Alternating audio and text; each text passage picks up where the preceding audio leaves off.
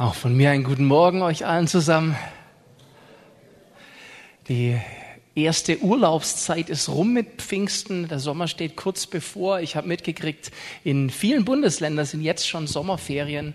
Und was machen wir? Wir teilen einander unsere Highlights auf Insta. Und ach, wie gern habe ich mein Instagram. Ach, wie schön sind Social-Media-Kanäle. Man kann sie toll nutzen und kann einander zeigen, was man alles Tolles erlebt hat und was für Highlights man in den vergangenen Tagen und Wochen erlebt hat.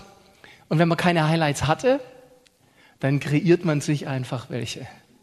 Mal mit einem gekonnten Bildausschnitt, einem schönen Filter drüber, sieht auch was ganz Banales plötzlich total schön aus. Also wenn ihr hier den Ausschnitt anguckt von meinem Instagram, das Bild oben in der Mitte mit dem türkisfarbenen Wasser war eigentlich nur meine Badewanne das Bild liegt unten, ist eigentlich eine Gartenhütte.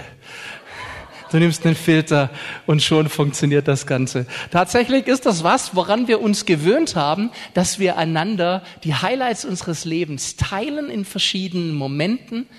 Und irgendwie wissen wir ja, dass wir Bildausschnitte verwenden und auch, dass wir Filter nutzen.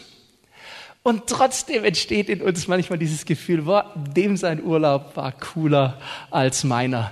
Aber es ist nicht immer alles so, wie es scheint. Tatsächlich erfreut sich genau aus dem Grund, weil man nicht mehr weiß, was ist jetzt wahr und was nicht, der Hashtag NoFilter größter Beliebtheit. Wenn du unter deinem Pick NoFilter drunter schreibst, dann wissen die Leute, so, jetzt. Jetzt ist es echt. Jetzt ist es wirklich wahrhaftig so. Und im Prinzip sage ich, wenn ich so ein Foto poste, ihr seht, was ich sehe. Noch am allerliebsten ist es, wenn du es in einer Story machst, weil dann muss es ja unvermittelt direkt gerade in dem Moment passiert sein und dann kann nichts gefaked sein. Aber ist das wirklich so? Seht ihr, was ich sehe? Ich sehe etwas, was du nicht siehst. So ist dieser Kinderspruch. Und tatsächlich ist das eine Frage, die finde ich gar nicht so blöd. Wenn wir die gleichen Dinge anschauen, sehen wir auch die gleichen Dinge. Man kann sich philosophisch total verlieren in dieser Frage. Ich erinnere mich, ich habe mal eine Phase gehabt, habe ich mich gefragt, wer kann mir denn beweisen, dass das Blau vom Gottfried seinem Shirt für ihn auch so blau aussieht wie für mich? Vielleicht finden seine Augen das ja grün und meine interpretieren das als blau. Aber so tief philosophisch möchte ich mit euch gar nicht reingehen. Trotzdem habe ich vor ein paar Wochen einen Satz gelesen, der mich irgendwie sehr bewegt hat, und zwar ein Zitat von Chris Wallerton, der geschrieben hat, wir sehen die Welt nicht, wie sie ist, sondern wie wir sind. Und dieser Gedanke, der hat mich zum Nachdenken gebracht. Und ich dachte, ja, das stimmt. Das stimmt. Was bedeutet denn No Filter wirklich? Was bedeutet denn, dass ich nichts kaschiere? Was bedeutet das, wenn wir aus unterschiedlichen Blickwinkeln auf die gleiche Sache schauen? Und ich glaube, dass das ganz zentral als Thema ist, dass wir uns bewusst machen, ich sehe Dinge anders, als Sie sie sehen. Und manchmal sehe ich auch die Realität, also das Faktum, was vor mir liegt, vielleicht anders, als jemand anders das sieht. Und das kann sehr positiv sein, aber das kann auch in Stress für mich ausarten. Je nachdem, was für einen Filter ich gerade benutze. Und ich habe eine Bibelstelle, die möchte ich ein bisschen zugrunde legen für das Thema No Filter, das ich heute für diesen Gottesdienst, für die Message gewählt habe. Und ich muss ehrlichkeitshalber zugeben, dass die Bibelstelle, die ich jetzt verwende, etwas zweckentfremdet ist. Das ist wichtig, das vorwegzunehmen für alle Leute, die sagen, ich gucke mir eine Stelle auch mal im Kontext an. Dann wird euch auffallen, oh, der Kontext ist eigentlich ein anderer. Und zwar benutzt Jesus das Bild, das wir jetzt gleich sehen, im Kontext von der Liebe zum Geld. Das heißt, ein ganzer Passus, wo er schreibt über die Liebe zum Geld. Kurz danach kommt die berühmte Passage, ihr könnt nicht zwei Herren dienen, nicht Gott und dem Mammon. Aber ich finde trotzdem, dass es legitim ist, diese Bibelstelle für mein Thema No Filter zu nehmen, weil das Bild, das darin verwendet wird, finde ich sehr gut ist. Und zwar Matthäus 6, Vers 22 bis 23. Die Passage ist nicht super leicht zu verstehen, aber richtig gut. Ich lese euch mal vor. Das Auge ist das Licht des Leibes. Wenn dein Auge lauter ist, so wird dein ganzer Leib Licht sein. Wenn aber dein Auge böse ist, so wird dein ganzer Leib finster sein. Wenn nun das Licht, das in dir ist, Finsternis ist, wie groß wird dann die Finsternis sein? Und ich übersetze mal, das heißt nichts anderes als, durch dein Auge fällt das Licht in dein ganzes Sein rein. Aber wenn dein Auge nicht lauter ist, das heißt, wenn es betrübt ist, wenn es gestört ist, wenn es Flecken hat, wenn es nicht rechtschaffen ist, wenn es nicht blitzblank ist, dann verändert sich der Lichteinfall in deinen Körper. Und dann kannst du wohl sagen, durch mein Auge fällt gerade Licht in mich rein, aber je nachdem, was für ein Filter du auf deinem Auge hast, kann das, was du als Licht interpretierst, das in dir ist, in Wirklichkeit Finsternis sein. Und wenn dein Auge trüb ist, wie dunkel ist dann die Finsternis, die du als Licht bezeichnest? Und deswegen glaube ich sehr wohl, dass diese Stelle, auch wenn sie hier, wie gesagt, eine andere Bedeutung hatte, als Jesus sie sagte, vom Kontext her, trotzdem eine allgemeingültige Bedeutung hat, nämlich pass auf, was für ein Filter du hast. Pass auf, was dein Lichteinfall beeinflusst. Wer von euch sagt, Mensch, ich möchte da noch ein bisschen mehr drüber nachlesen, dann äh, fotografiert euch die Folie ab und notiert euch irgendwie noch Lukas 11, Vers 34. Da steht das Ganze nochmal in ein paar anderen Worten. Manchmal hilft das in den Evangelien, die Sachen so ein bisschen unterschiedlich zu beleuchten und anzuschauen. Wisst ihr, was mir eingefallen ist, als ich darüber mir Gedanken gemacht habe? Eine geheime Leidenschaft, die ich habe, ist Fotografieren. Das hat sich so über die Jahre entwickelt. Ich fotografiere wirklich gern und merke auch, wenn ich draußen bin und habe mein Fotoapparat dabei, dann geht es mir noch besser mit dem Draußensein, weil ich es liebe, wunderschöne Motive zu entdecken und einzufangen. Und letzte Woche wurde mir auf Instagram ein T-Shirt vorgeschlagen mit folgendem Aufdruck. Das fand ich ganz aufschlussreich. Jeder ist ein Fotograf bis und wer von euch schon mal eine Spiegelreflexkamera in der Hand hatte, der weiß das auch. Mit meinem iPhone bin ich ein super Fotograf. Aber dann stehe ich vor der Spiegelreflexkamera. Manueller Modus, was? Wie geht das? Und ich habe einen Freund, mit dem gehe ich ab und zu auf Fotosafari. Und wir ergänzen uns, finde ich, sehr gut. Denn er sagt von sich immer, Peter, ich laufe an den gleichen Sachen vorbei wie du, aber du bleibst stehen, siehst sie und erkennst, dass da ein Fotomotiv ist. Und ich sehe das gar nicht. Aber ich kann die Technik sehr gut. Und so sind wir zwei immer unterwegs und er hilft mir immer, die richtigen Blenden zu finden und die richtigen Einstellungen. Und er erklärt mir, wie das mit der Spiegelreflexkamera gut funktioniert. Und ich sage ihm, ah, schon wieder an einem wunderschönen Motiv vorbeigelaufen. Und das finde ich so spannend. Wir sind im gleichen Kontext unterwegs, in der gleichen Landschaft unterwegs und ich sehe Dinge, er sieht sie nicht. Ich sehe etwas, was du nicht siehst. Muss ich mir überlegen, wie nenne ich die Message heute? No Filter oder ich sehe etwas, was du nicht siehst. Und woher kommt das denn? Also ist doch objektiv, wir sehen das Gleiche nicht objektiv, sondern auch ein Stück weg subjektiv.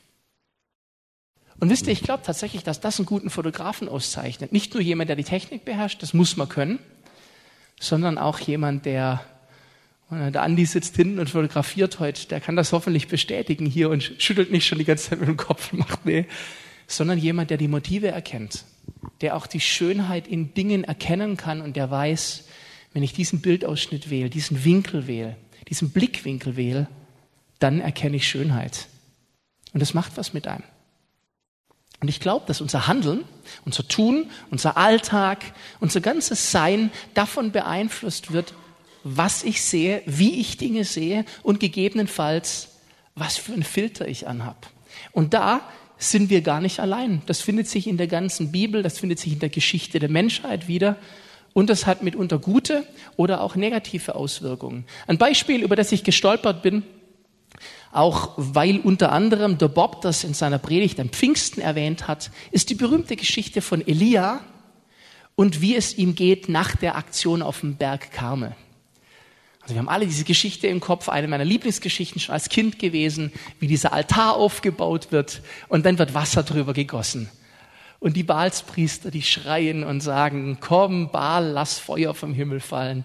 Und Elia wird ja extrem unhöflich in diesem Moment, was ich irgendwie auch ganz nett finde, wie er dann anfängt zu sagen, oh, oh, ihr seid, ihr seid einfach zu leise. Baal hat heute einen schlechten Tag, ein bisschen lauter. Und die schreit wie verrückt. Und er sagt, oh, oh, oh, oder, oder er macht gerade ein Nickerchen, weil es es ist 14 Uhr, versteht ihr, Mittagszeit, das kann sein. Er, und die schreien noch lauter. Und irgendwann sagt er dann, oh, oh, oder ist er auf der Toilette gerade vielleicht? Müsst ihr nachlesen, steht wirklich in der Bibel drin. Kommt er in die schreien noch lauter. dann fängt er an, Wasser über sein Altar zu gießen, betet und Gott schickt Feuer vom Himmel. Und das Feuer frisst den Altar auf, die Steine auf und das Wasser auf. Und dann geht die Sache für die Balspriester nicht sehr gut aus um das mal jugendfrei zu formulieren. Das ist sehr FSK 18, was dann da weiter drin steht. Und dann sollte man denken, Mensch, der Kerl, der hat ein Hochgefühl, wie man sich's nicht, das ist ja wohl der triumphalste Sieg, den man sich vorstellen kann. Da rennt der weg und macht selber, weil es so mega ist. Aber wir lesen, die Königin Isabel hört das Ganze und lässt ihm ausrichten, so Elia, nur damit eins zwischen uns klar ist, du denkst gerade, du hast einen triumphalen Sieg. Ich finde dich und bis morgen werde ich dich umgelegt haben. So sieht's aus. Viel Spaß mit dem Feiern deines Sieges. Letzter Tag. Jetzt sollte man meinen, Elia sagt, und das wäre doch naheliegend, so habe ich zumindest immer als Kind gedacht, hallo, Du weißt schon, mit wem du dich anlegst. You're messing with the ich, mein Gott, wir beide haben gerade hier Feuer, hast du nicht gesehen? Und du drohst mir? You're talking to me? Was lesen wir? Der rennt weg, hat Panik und kriegt total Schiss. Und der ist am Boden zerstört. Lest euch diese Geschichte mal durch in 1. Könige 19. Ich bin so froh, dass die in der Bibel steht so eine unterm Strich ermutigende Geschichte, wie er nach diesem Siegeszug so am Boden zerstört ist. Wir lesen in 1. König 19, Vers 10, wie, wie er sich bei Gott beklagt, am Boden zerstört und sagt, ich kann nicht mehr, ich will immer, ich will sterben und ich kann nicht mehr und jetzt kommt. Und dann meckert er und mimimit und deine Propheten haben sie mit dem Schwert umgebracht und ich allein bin übrig geblieben. Ich bin der Einzige, nur ich. Mimimi, mimimi. Und dann lesen wir ein paar Verse später in Vers 14, Gott antwortet, naja, ich habe 7000 in Israel übrig gelassen. Alle, die die Knie nicht vor Wahl gebeugt haben. Und echt jetzt unter uns, ich habe manchmal voll solche Momente. Ich kenne das, meine Familie kann das bestätigen. Da ist so richtig, ich bin der Einzige und alle sind gemein und nur ich. Und wisst ihr, ich finde das so cool, nur ich. Und Gott sagt, ja, fast. 7000. so gut. Elia, der, ich glaube gar nicht, dass der auf Drama Queen gemacht hat. Versteht ihr? Das, das war nicht, dass der, der war am Boden zerstört, der war fertig, der hat nicht mehr die richtige Sicht gehabt. Die Angst, die Panik, das Überwältigtsein von den Erlebnissen der letzten Tage, er kam nicht mehr mit klar. Und dass ihr mich nicht falsch versteht, wenn ich das hier so lustig schilder, ich mache mich nicht über ihn lustig, ganz im Gegenteil. Ich fühle mich hervorragend in dieser Gesellschaft, wenn ich das so lese, in diesem Boot. Aber irgendwas hat sich über seine Augen gelegt. Merkt ihr das? Dieser triumphale Sieg Gottes, wo du meinst, der sollte reichen, nein, es legt sich ein Schleier auf seine Augen und er sagt, ich bin allein, ich bin verlassen, es gibt keine Perspektive, ich bin am Ende. Und letztendlich, was kann Gott jetzt noch tun? Denn für uns der logische Gedanke, jetzt natürlich wird Gott wieder eingreifen, ist für ihn gar keine Logik mehr. Das ist eine ermutigende Stelle, weil wem geht's nicht manchmal so?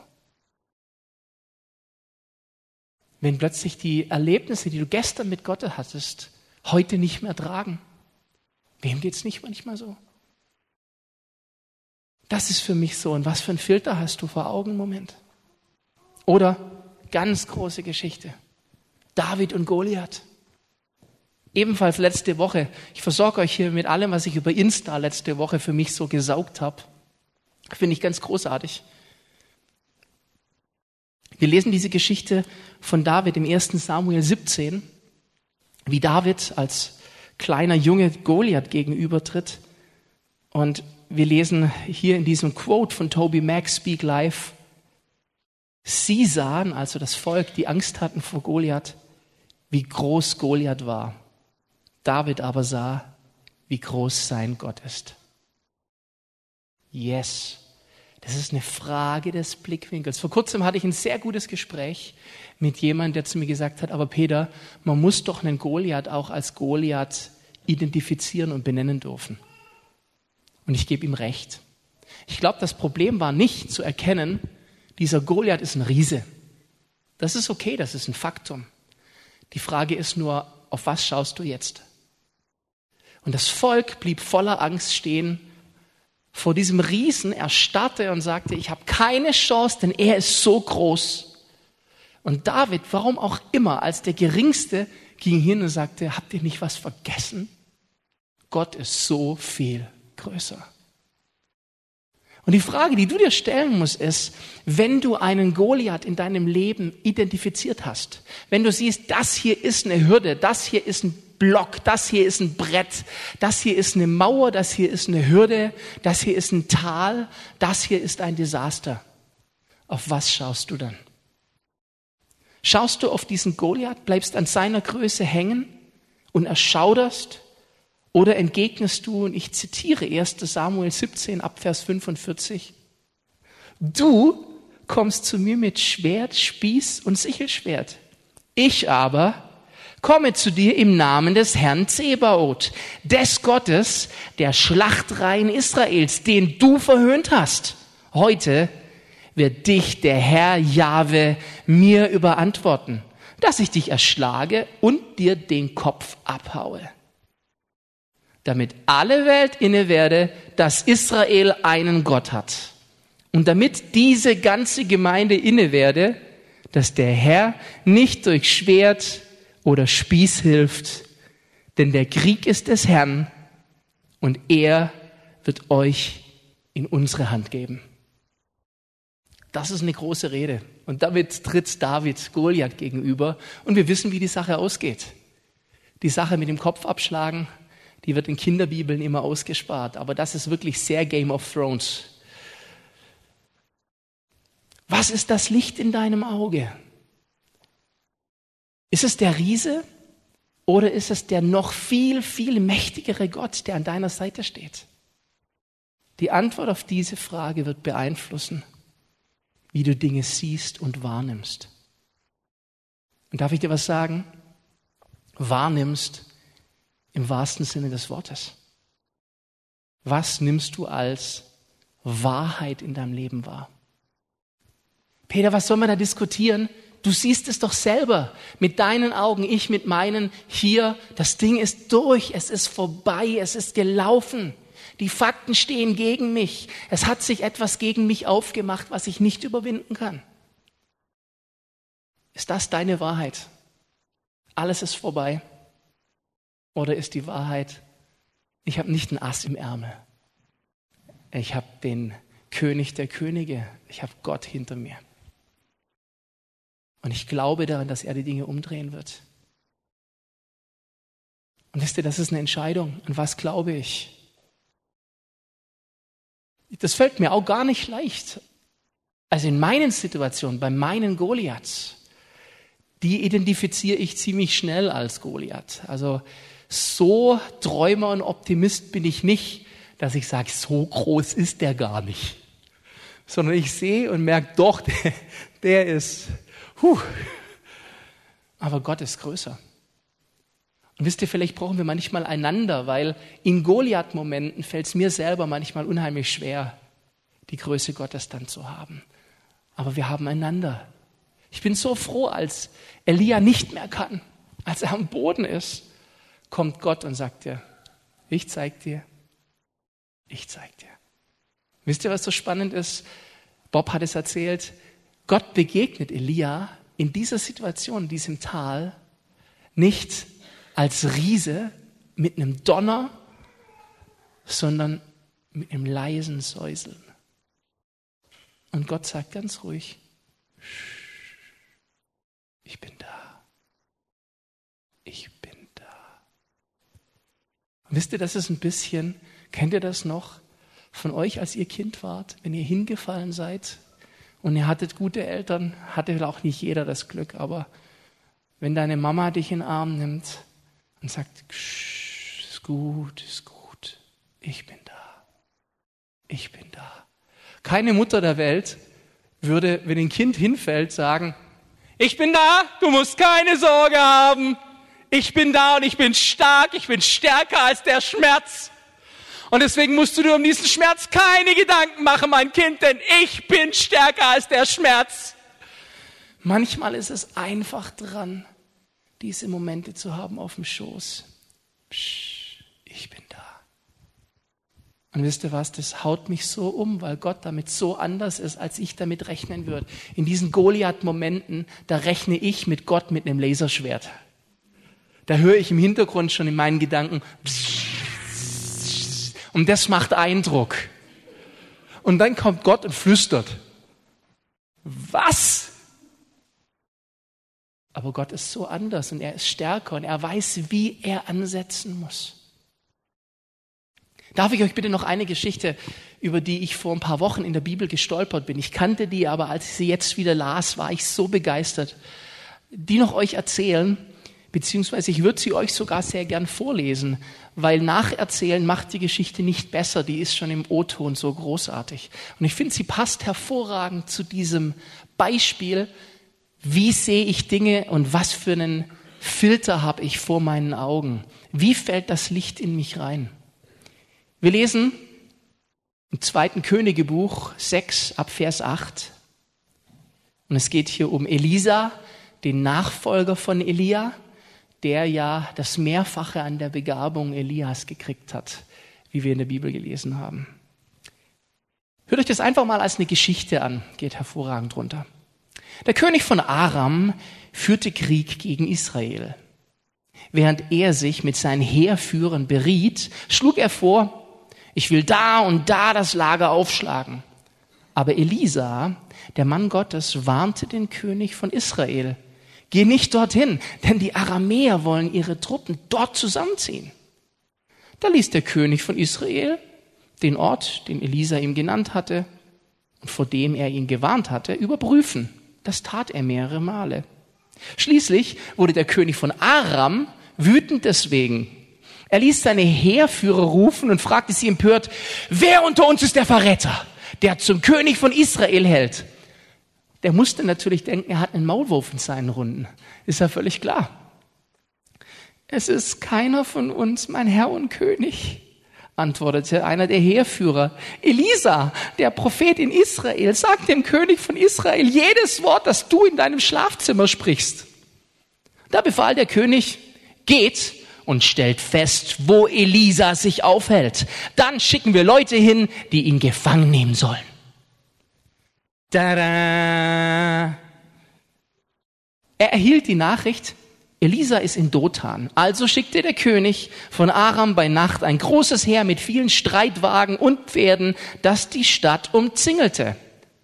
Als der Diener des Propheten am nächsten Morgen aufstand und aus dem Haus trat, macht die Fensterläden auf, guckt raus, war die Stadt umgeben von Truppen, Pferden und Streitwagen. Mein Herr, was sollen wir tun? rief er Elisa zu. Hab keine Angst, sagte Elisa, denn es sind mehr auf unserer Seite als auf ihrer. Und er betete, Herr, öffne ihm die Augen und lass ihn sehen. Da öffnete der Herr dem Diener die Augen und als er aufblickte, sah er, dass das Bergland um Elisa herum voll feuriger Pferde und Streitwagen war. Als das aramäische Heer gegen sie vorrückte, betete Elisa zum Herrn, mach sie doch alle blind. Und der Herr tat, worum Elisa ihn gebeten hatte. Daraufhin sagte Elisa zu ihnen, Ihr habt den falschen Weg genommen. Das ist nicht die richtige Stadt. Folgt mir, ich will euch zu dem Mann bringen, den ihr sucht. Und er führte sie nach Samaria. Sobald sie in der Stadt waren, betete Elisa, bitte Herr, öffne ihnen die Augen und lass sie sehen. Der Herr tat es und sie merkten, dass sie mitten in Samaria waren. Als der König von Israel sie sah, rief er zu Elisa, mein Vater, soll ich sie töten? Auf gar keinen Fall, befahl Elisa. Du würdest doch auch keine Krieger töten, die du im Kampf gefangen genommen hast. Gib ihnen Brot zu essen und Wasser zu trinken und schick sie zurück zu ihrem Herrn. Da ließ der König ein großes Fest für sie ausrichten. Und als sie gegessen und getrunken hatten, schickte er sie zu ihrem König zurück. Danach ließen die aramäischen Plünderer das Land Israel in Frieden. Ich finde das so genial, so gut. Wow. Zum einen bleibt Gott in jedem Moment in dieser Geschichte in Kontrolle. In jedem Moment. Aber als sich dann dieses Riesenheer aufmacht und es wirklich aussieht, als wäre die Sache durch, und sagt mal ehrlich, hat dieser Diener Elisas die Sache nicht objektiv realistisch beurteilt? War es nicht wirklich so, wie es seine Augen gesehen haben? Er hat nicht das ganze Bild gesehen, es war nur ein Ausschnitt. Und das ist das Problem gewesen. Elisa bleibt in dieser Geschichte und wir lesen nichts anderes in der Bibel, dass er auch nervös wird. Er bleibt tiefenentspannt und sagt, ja, gut, die sind da schon, ist schon ein Goliath. Aber ähm, guck mal da, Horizont.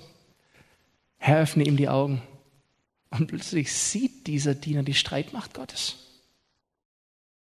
Wo hast du Situationen in deinem Leben, wo du morgens aus dem Fenster schaust und du siehst, dass du belagert bist? Und deine Augen sehen nicht die Streitmacht des lebendigen Gottes, der hinter dir steht. Wollen wir nicht Gott beten, dass er diesen Schleier von unseren Augen wegnimmt und uns die Augen öffnet, dass wir seine Größe sehen? Ich möchte dir heute Hoffnung machen und ich möchte dir Perspektive geben.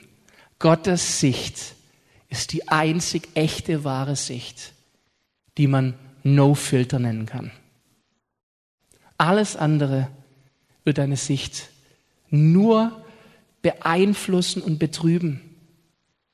Letzten Mittwoch waren wir als Worship-Team aufgrund der 35 Grad Celsius nicht abends in der S8, sondern wir haben uns beim Jona im Garten getroffen, was eine super Idee war.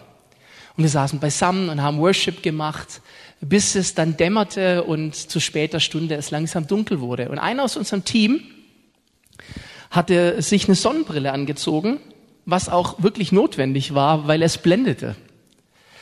Aber es war eine Sonnenbrille mit Stärke.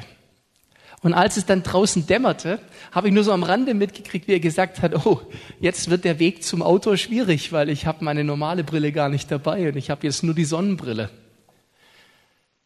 Wisst ihr, manchmal ziehen wir eine Sonnenbrille auch an, weil es einen Auslöser gibt, der uns dazu bringt, diesen Filter vor die Augen zu bringen und der scheint auch Sinn zu machen. Aber spätestens, wenn sich die Witterungsverhältnisse unseres Lebens ändern, solltest du gucken, dass du solche Brillen auch wieder runterkriegst. Weil du sonst eine völlig verfälschte Sicht der Dinge hast und nicht mehr klar siehst. Ich könnte beschwören, dass es hier heute in Kontal ziemlich schlecht ausgeleuchtet und dunkel ist.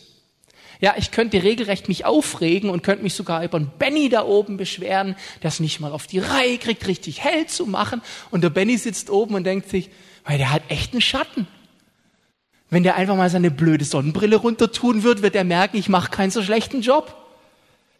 Aber aus meiner Sicht kann ich euch sagen, habt ihr das auch gesehen? Oh. Aus meiner Sicht ist es hier definitiv ziemlich gedämmt und ich sehe euch gar nicht richtig. Und wenn ihr mir jetzt sagt, Peter, die Lichtverhältnisse sind hier völlig in Ordnung, nein, ist nicht so. Schaut mir durch meine Augen. Und das ist so ein Beispiel. Wir waren im Urlaub vorletzte Woche und ich hatte meine Sonnenbrille im Hotelzimmer vergessen. Und dann waren wir am Pool und es war so grell, ich konnte nicht mal lesen. Kennt ihr das, wenn das Weiß des Buches noch zur Sonne dazukommt und du denkst, ah, ich werde blind. Und dann habe ich meine Tochter gefragt, ob sie mir ihre Sonnenbrille ausleiht, was man auch nur im Urlaub machen darf, wenn niemand, den man kennt, in der Nähe ist. Weil ich sag mal, so richtig gestanden hat sie mir nicht. Und was ich dann feststellte war, sie hat ganz andere Gläser drin als ich in meiner Brille. Denn plötzlich hatte ich das Gefühl, ich wäre auf einem LSD-Trip. Zumindest muss es sich wohl so anfühlen, vermute ich. Die Welt war plötzlich so Pipi Langstrumpf, wenn ihr wisst, was ich meine. Ich mach mir die, die, wie sie mir. Es war echt sehr seltsam und zum Lesen ging's, aber sonst wollte ich eigentlich, ich habe keine Ahnung, wie du so eine Brille tragen kannst, Süße, wirklich. Jetzt, wo man es gerade ein, was ist das eigentlich für eine Sonnenbrille? Aber, aber es ist im Leben oft so. Es ist so, wir tragen Filter und wir erkennen nicht. Wir haben durch Situationen in unserem Leben erkannt, ich muss jetzt etwas auf meine Augen tun, sonst halte ich es nicht aus und wir kriegen nicht mit, dass sich Situationen ändern und wir haben die Filter immer noch dran. Und wisst ihr was? Durch schlimme Erlebnisse und durch Traumata haben sich Filter in uns reingebrannt, die verdunkeln dauerhaft den Lichteinfall unserer Augen. Und dann können wir plötzlich nur noch Goliaths erkennen und nicht mehr die Licht und Kraft Gottes. Pessimismus, Optimismus, Realismus, ist mir egal, wie du es nennen magst. Was auch immer deine persönliche Lebensmaxime ist. Wichtig ist, die Sicht der Dinge deiner Lebensumstände aus Gottes Sicht zu sehen. Nur das ist No Filter. Nur das ist wirklich eine klare Sicht, die nicht getrübt ist. Manchmal muss ich einfach einen Schritt raustreten aus einer Situation, innehalten und Gott fragen, Papa, wie siehst du meine Situation? Was ist wirklich die Wahrheit? Bitte öffne mir die Augen für deine Sicht. Manchmal ist einfach ein Perspektivwechsel dran.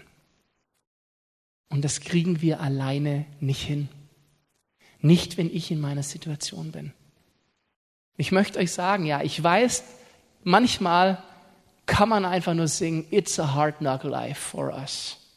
Es ist nicht immer Friede, Freude, Eierkuchen. Und wer auch immer das von sich gibt, der redet Blödsinn. Manchmal ist es rough. Aber ich glaube, Gott hat immer das letzte Wort. Ich möchte dich ermutigen, öffne deine Augen und wenn ein Filter dir schon viel zu lang die Sicht betrübt hat, dann nimm Gottes Perspektive ein und lass ihn dir diesen Filter wegnehmen. So wie David und wie alle anderen Goliath als solchen identifiziert hat, aber gesagt hat, nee, ich bin auf der Seite des großen Gottes, des Königs der Könige, der mein Herr ist. Und ich vertraue ihm. Ich schaue auf Gottes Stärke und nicht auf die Umstände. Ich vertraue, dass Gott das letzte Wort hat in meinem Leben. Und letzten Endes musst du dich entscheiden, muss ich mich entscheiden, laufe ich wirklich mit einem Filter des Lebens durch mein Leben oder lasse ich mir Gottes Wahrheit in mein Leben reinfallen? Und zu sagen, Gott ist größer, Gott hat die Macht, das ist Glauben, das ist Vertrauen und das ist unser Gott.